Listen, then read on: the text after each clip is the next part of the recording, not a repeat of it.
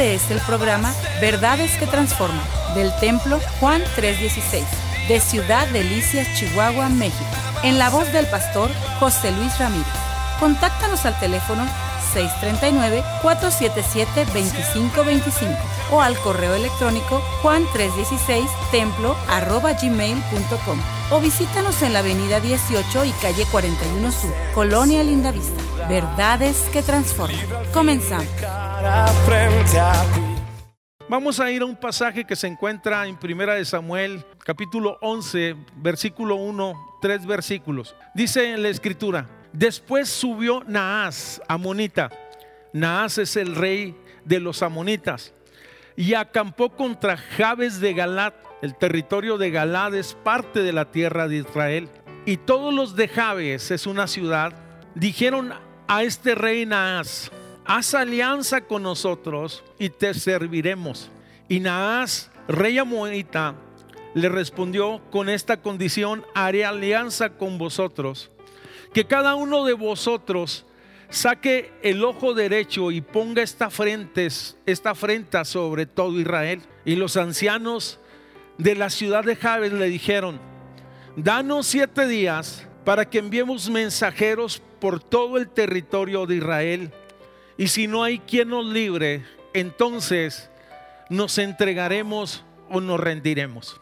Es un pasaje histórico muy interesante que contiene eh, alguna lección o algunas lecciones que este día creo que nos pueden posicionar, ubicar en los aspectos de la fe.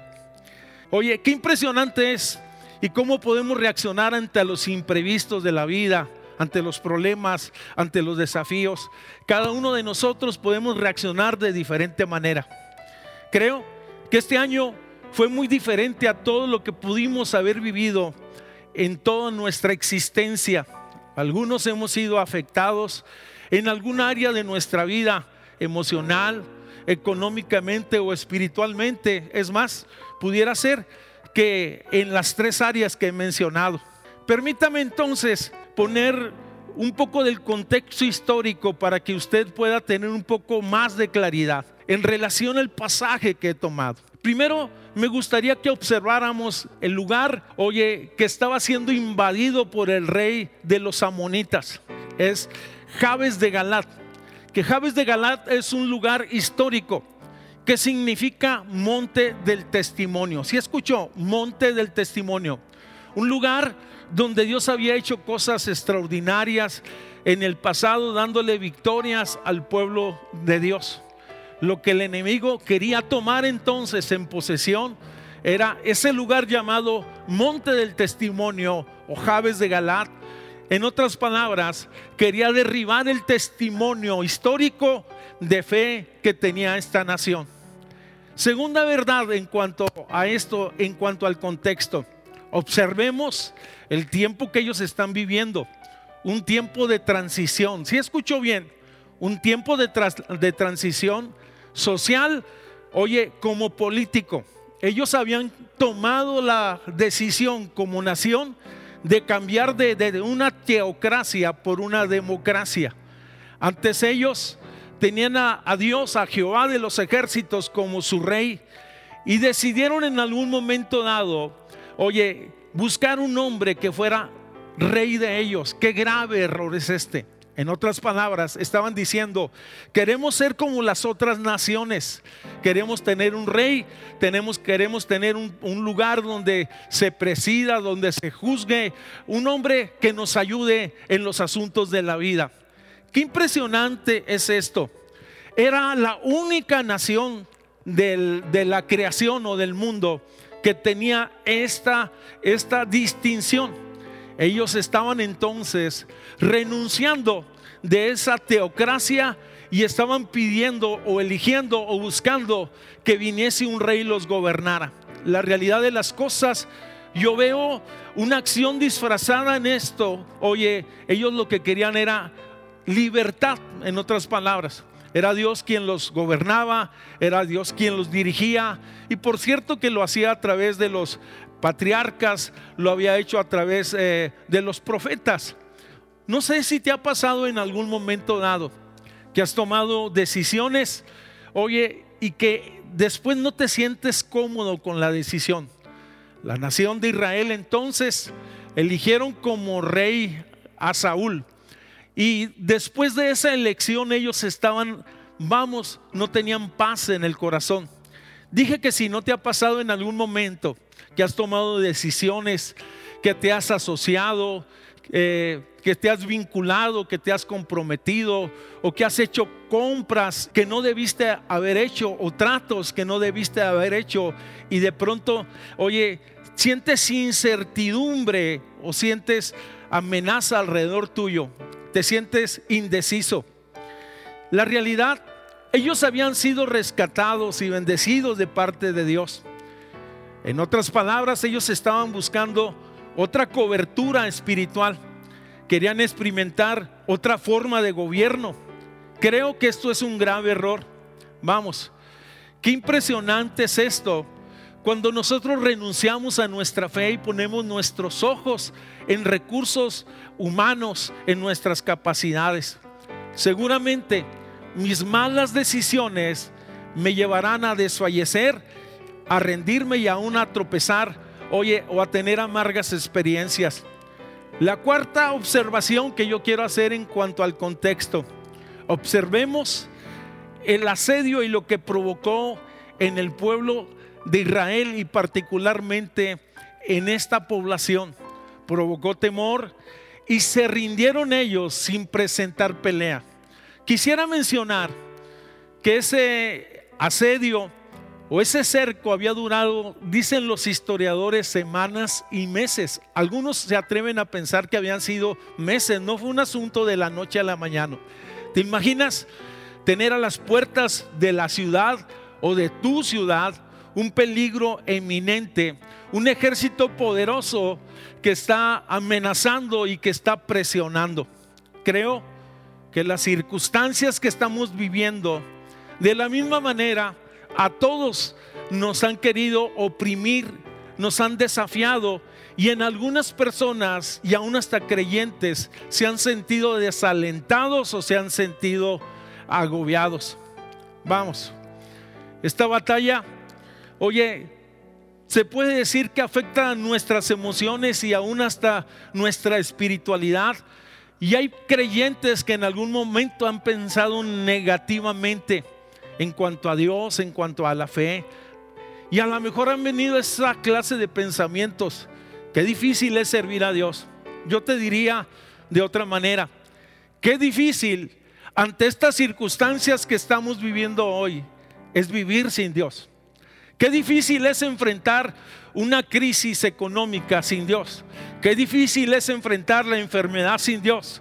Qué difícil es enfrentar los problemas familiares sin Dios tenemos a Él, contamos con Él. Él es nuestro refugio, Él es nuestro amparo, Él es nuestra torre fuerte. Oye, al igual que Israel, nosotros también tenemos enemigos espirituales que tratan de asediarnos, de oprimirnos, que quieren robarnos. Y lo digo claramente porque Satanás ha venido para hurtar, matar y destruir. No es un mito, es una realidad. Quisiera mencionar que el enemigo ha aprovechado mucho estos tiempos, oye, en la fe de los creyentes para intimidarlos. La quinta verdad o la quinta observación en cuanto al contexto, oye, es acerca precisamente de este rey llamado Naas, el amonita. Su nombre es muy significativo, significa serpiente. Sí, significa serpiente. De inmediato sé que te relacionaste con el título que se le da a Satanás en el Antiguo Testamento, que se le llama la serpiente antigua. Oye, usó exactamente las mismas tácticas que una serpiente o que la serpiente antigua. Regularmente las serpientes están quietas, están acechando.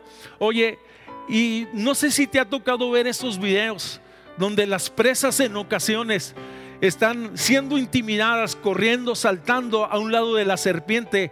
Y en un solo golpe, aquella serpiente se levanta con astucia, clava sus colmillos, los destruye y después los devora. Observemos las estrategias que está usando este rey Naas, esta serpiente. oye, usó estrategias impresionantes. Primero que nada, mostró una actitud de orgullo para exaltarse sobre sí mismo y ser reconocido como alguien invencible. En otras palabras, se paró delante del pueblo y él puso las condiciones del pueblo de Dios, del pueblo bendecido, del pueblo que había sido escogido y que había recibido la tierra por heredad y las promesas de Dios. Él se levantaba desafiante, orgulloso y ponía las condiciones de esa rendición. Segundo, observemos la estrategia que usa.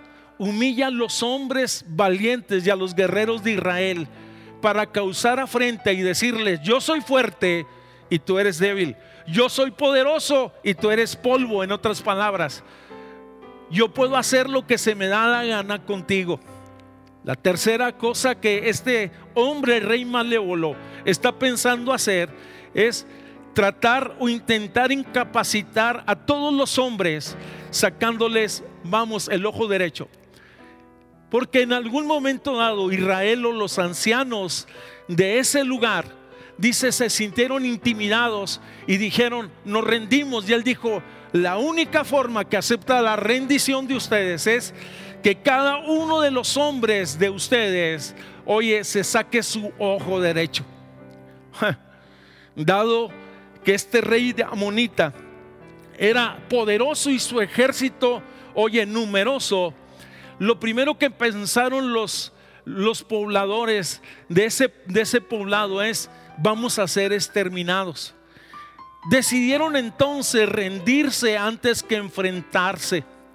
Pensaron que tal vez la salida fácil sería, oye, rendirnos, pero era una salida costosa, rendirse sin luchar, darse por vencido. Yo le pregunto ante estas circunstancias que usted está viviendo, y no me refiero propiamente a la pandemia, sino me refiero a las circunstancias que usted puede estar viviendo. ¿Se está rindiendo? ¿O se está parando firmes en la fe y confiando en las promesas de Dios todavía? Sé que hay casos que parecen, la verdad, imposibles, como gigantes, como que nos rebasan. Estos días yo me he sido muy edificado porque he visto y he escuchado testimonios de personas que tenían diferentes situaciones y necesidades, entre ellos, oye, problemas de salud. Y me han escrito, pastor, el diagnóstico cambió, estoy sano, Dios me rescató, Dios me ayudó, Dios me sustentó. ¿Quieres que te diga una cosa? Él es nuestro escudo, Él es nuestra fortaleza, Él es nuestro sanador, Él es nuestro libertador, Él es mi Señor. Mi, oye, en Él estoy seguro, en Él estoy bendecido, en Él estoy fortalecido cada día. Dije que este año que pasó fue un año no fácil para nadie, comerciantes, empleados, padres de familia, pastores, iglesias. Vamos, el punto es, ¿Estás de pie? ¿Estás firme? ¿O las circunstancias, los desafíos y los problemas, oye, te han abatido y estás postrado? Isaías 41:10, escucha lo que la palabra de Dios dice. No temas porque yo estoy contigo. No desmayes porque yo soy tu Dios. Que te esfuerzo, siempre te ayudaré y siempre te sustentaré con la diestra de mi justicia. te digo en este día, lucha legítimamente, lucha, oye, tomando las armas poderosas que Dios nos ha dado, lucha por tu casa, lucha por tu familia, lucha por tu ministerio, lucha por tus sueños, lucha por tu negocio. No te canses, no te desfallezcas ante los embates de la vida. El problema de los pobladores de este lugar, oye, es que se habían olvidado de las promesas y se sentían indefensos. Qué impresionante es esto. Al aplicar este pasaje, después de ver el contexto bíblico, yo puedo ver algunas verdades preventivas que nos ayudarán a pasar estos tiempos difíciles. Por ello, permítame este día desafiar un poco las reglas de la pedagogía moderna que nos enseñan que no es conveniente enseñar desde un punto negativo, aspectos de conducta a nuestros niños. Esa es una corriente eh, que enseña la pedagogía, sino que hablemos de manera positiva en los niños, que busquemos otra forma para conducirlos, para que no los reprimamos o que no los traumemos. Dije que simple y sencillamente es un enfoque pedagógico y humano.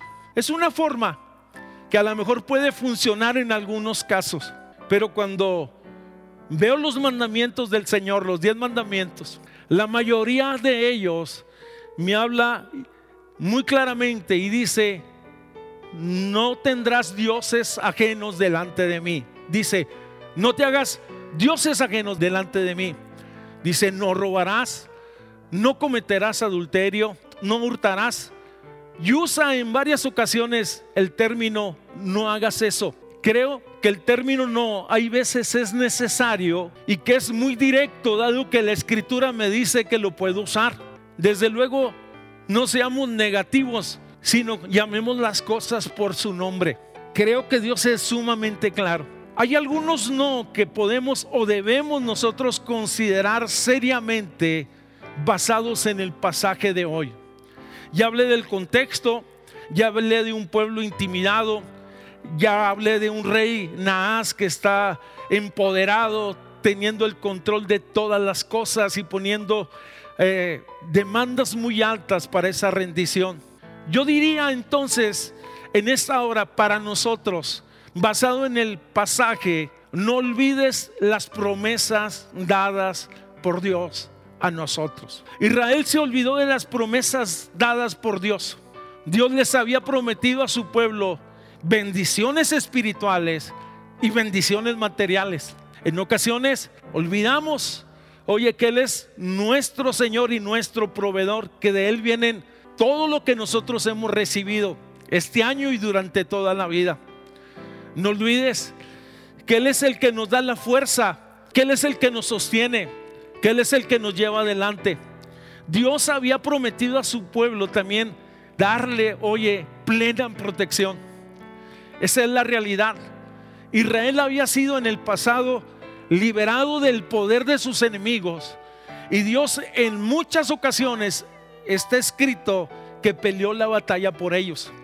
En algunas ocasiones es Dios dispersando el enemigo, mandando ángeles o al ángel del Señor, oye, y trayendo liberación. O en otras ocasiones empoderándolos y dándoles estrategias y ellos salían victoriosos porque el Señor era el que les daba la fuerza para enfrentar a sus enemigos. Habían olvidado la promesa de protección total de parte de Dios. Habían olvidado, en ocasiones no olvidemos que Él es nuestro proveedor. Pase lo que pase, suceda lo que suceda. Si el dólar se encarece, si cierran maquilas, no sé, creo que cuando volteamos a ver nuestra situación actual podemos decir como un panorama incierto, pero nuestra confianza está puesta en el Señor. Él es mi pastor, dice el Salmo 23, y nada me faltará. Dios les había prometido que estaría con ellos todos los días, les daría dirección, les daría sustento, les daría descanso. En medio de estos tiempos tan difíciles necesitamos la paz de Dios, la bendición de Dios, la gracia de Dios, el sustento de Dios, el abrazo de Dios que está dispuesto para nosotros, para sus hijos, para su pueblo. Si tú eres su hijo, tienes derecho, en otras palabras, tienes derecho y la bendición de parte de Dios. Dios había prometido a su pueblo que estaría por encima y no por debajo. Dios le había prometido a Israel que sería cabeza y no cola. Pero en este momento ellos estaban abatidos. Oye, y estaban ah, en el piso y solo Dios los podía levantar. Quisiera mencionar que todas estas bendiciones que Dios había prometido a su pueblo eran bendiciones condicionadas a sus mandatos. No sé si has leído detenidamente el libro de Deuteronomio capítulo 28, donde hablan de las condiciones y del alcance de las bendiciones dadas por Dios a su pueblo. Y son principios que están ahí para nuestra enseñanza. Acontecerá que si oyeres atentamente la voz de Jehová tu Dios, dice el texto, para guardar y poner por obra sus mandamientos que Él te escribe hoy, también Jehová, Dios te exaltará sobre todas las naciones. Qué impresionante es esto. No olvides las promesas de Dios. Sea lo que estás viviendo, no olvides las promesas de Dios. Dios es fiel, Dios es bueno. Segunda verdad, no es conveniente hacer alianzas con el enemigo. Cuando fue cercado por el enemigo. Oye, de los moradores de esa, de esa, población, son quien ellos proponen hacer una alianza, ser sus esclavos, rendirse. Increíble es esto. ¿Cómo es posible que el pueblo de las promesas, el pueblo bendecido, esté dispuesto nuevamente a hacer una alianza con el enemigo? Porque Amón estaba declarado, la nación de Amón estaba declarado como enemigo de Israel. Yo llego a una conclusión. Habían perdido el piso en el sentido espiritual. En lugar de buscar la ayuda de Dios, estaban buscando hacer paz o paces con el enemigo. Es impresionante. Yo te voy a decir una verdad muy cruda pero muy fuerte. Con el enemigo de nuestras almas no se juega. Quien se atreve a jugar con el enemigo siempre perderá. Mucho menos se pacta. En otras palabras, se entra en una especie de convenio. Muchas veces pasan los años, pasa el tiempo y hay personas que empiezan a minimizar algunos aspectos de la fe. Vamos, se vuelven tolerantes y amigos del mundo. No te estoy juzgando. Simple y sencillamente, el principio que estoy hablando es, no es conveniente hacer alianzas con el enemigo. Así de sencillo. Primera de Juan, capítulo 2, versículo 15. Dice en el Nuevo Testamento, no ames al mundo ni las cosas que están en el mundo. En otras palabras, Sirve a Dios con todo tu corazón.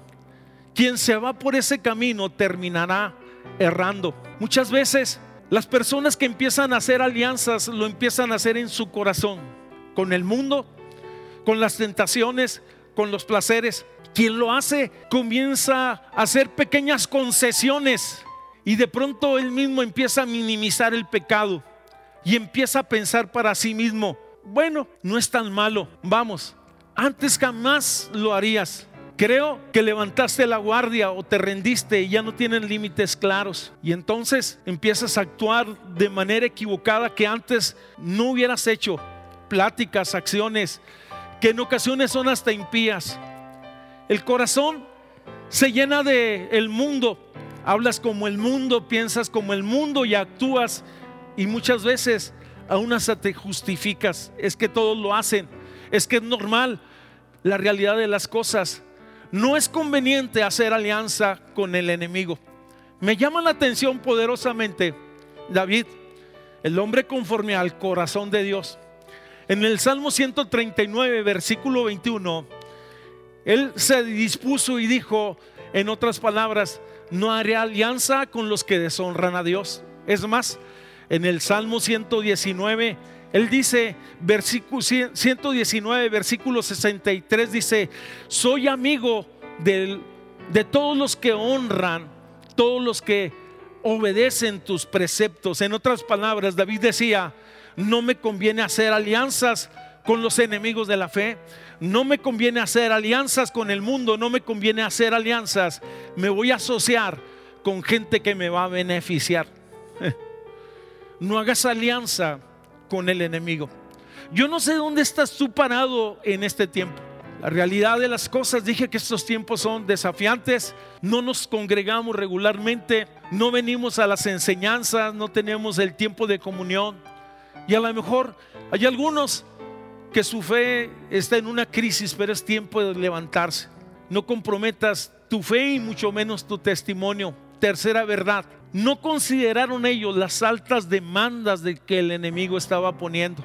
En otras palabras, si ellos estaban dispuestos en algún momento a decir lo que tú digas, Naas, rey de Amón, déjanos consultarnos, déjanos pensarlo solamente. Si nadie nos puede ayudar, entonces, oye, nos sacaremos el ojo derecho. Es muy interesante porque este hombre llamado Naas estaba pidiéndoles que sacaran su ojo derecho, así literalmente. La mayoría de los historiadores dicen que las guerras eran, oye, con espadas, escudos. Y precisamente, solamente el ojo derecho en una mano tenían su espada, en otro el escudo. Y precisamente, oye, con su ojo derecho era el ojo que quedaba libre y por lo tanto los estaba imposibilitando como guerreros.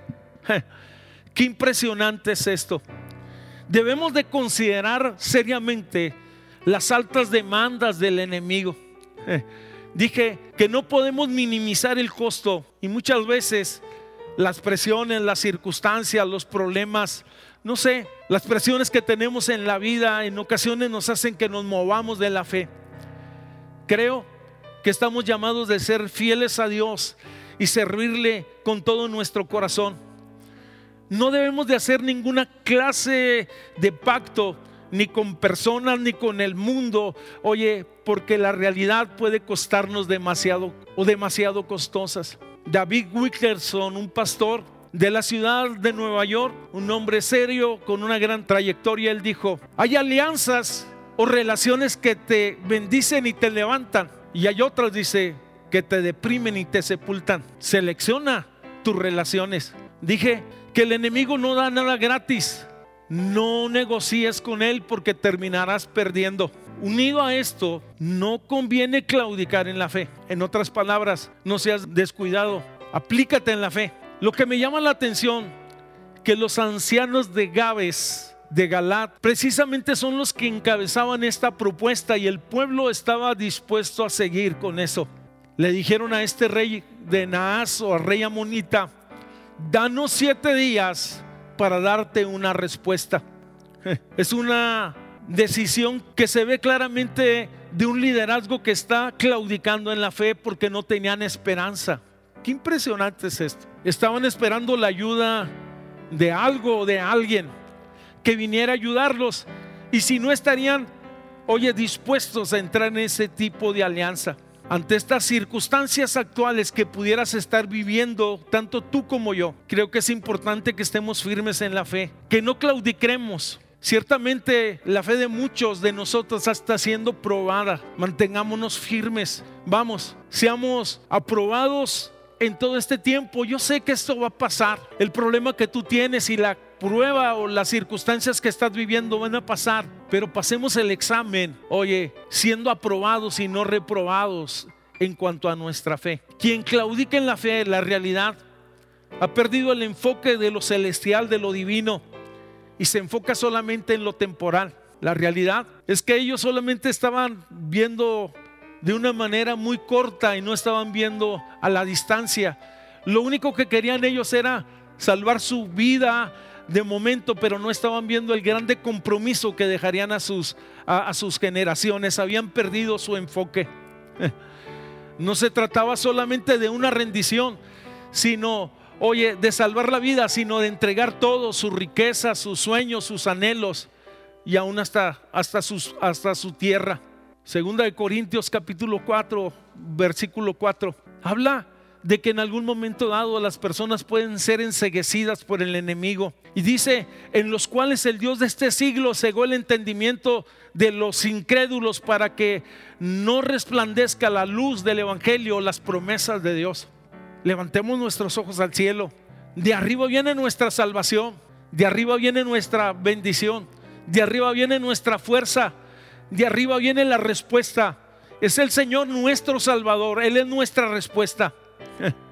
Cuando yo veía este pasaje me impresionaba que ellos no estaban dispuestos a defender lo que Dios les había dicho. Yo digo, no seas pasivo, no entregues lo que Dios te ha dado, no te rindas, no pierdas tu bendición. En ocasiones dije que nuestra fe es probada y por lo tanto estamos llamados a actuar valientemente y prudentemente. Todas estas omisiones llevaron al pueblo a un quebranto y desfallecimiento espiritual. Se sintieron perdidos y lloraron sin consuelo. El dolor de ellos fue tan intenso que se escuchó su dolor por la nación y al escucharlo Saúl lo que había acontecido, se conmovió de su condición y decidió actuar impulsado por el Espíritu Santo. Se levantó a favor de ellos, organizó un ejército y vino a libertarlos, derrotando al enemigo. El cerco y el poder del enemigo se rompió. Esta es una historia de redención y me recuerda lo que Jesús hizo por nosotros. Vio nuestra condición, vio nuestro abatimiento, vio nuestro dolor y vino a rescatarnos. Él se humanó, se hizo hombre. Jesús vino a libertarnos, Él vino a libertar a los cautivos, pero Él vino a salvarnos de nuestros pecados, darnos una vida plena, una vida nueva y una vida abundante. Diría que ahora tenemos esperanza en Él. El mensaje me insta, por lo tanto, a no vivir a la defensiva, sino a la ofensiva, a perseverar en la fe. La escritura nos insta a ser perseverantes sobre todas las cosas. Dice, mas el justo vivirá por fe. Y si retrocediere, dice, no agradará mi alma. Hebreos capítulo 10, versículo 38. Este mensaje tiene una finalidad para nosotros hoy. A los creyentes, no te dejes intimidar por las circunstancias. No te dejes intimidar por el enemigo.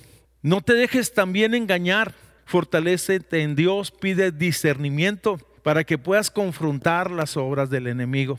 La tercera razón de este mensaje es despertar en ti el varón de guerra que Dios formó en el pasado, que tomes tu posición en la fe, defiendas tu heredad, lo que Dios te ha dado, resistir al enemigo. Oye, pelees por lo tuyo, tu familia, tu fe, Vamos, pelear la buena batalla fortalecidos por medio de su presencia. Y el objetivo de este mensaje finalmente es recordarte que Dios tiene cuidado de ti, de tu casa, de tu familia. Nos brinda protección, bendición y sobre todas las cosas seguridad y salvación. Y en Él estamos confiados y en Él estamos completos. Deseamos que el Señor te bendiga. Oramos que la gracia de Dios sea sobre tu vida y que el propósito de Dios se cumpla contigo. Amén.